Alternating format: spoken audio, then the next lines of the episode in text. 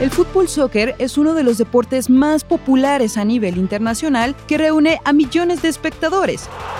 Pero te has preguntado, ¿por qué el césped de la cancha está dividido en dos tonalidades de verde?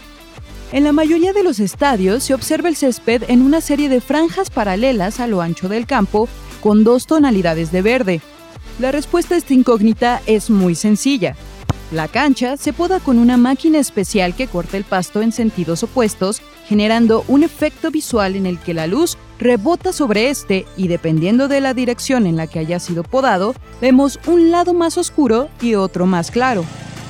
Esta forma de cortar el pasto no es solo estética, sino que también tiene su lado práctico, porque le ayuda al árbitro central y a los jueces de línea a identificar de manera más clara un fuera de lugar. Si bien el sistema de líneas paralelas no está reglamentado, la FIFA recomienda utilizarlo con el fin de lograr un juego más dinámico y preciso.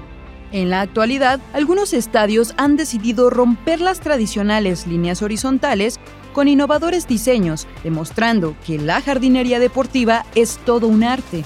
Para muestra de ello, el jardinero John Ledwich ha maravillado al mundo con sus impresionantes diseños sobre la cancha del Leicester City, el King Power Stadium, entre los que destacan el propio escudo del club inglés.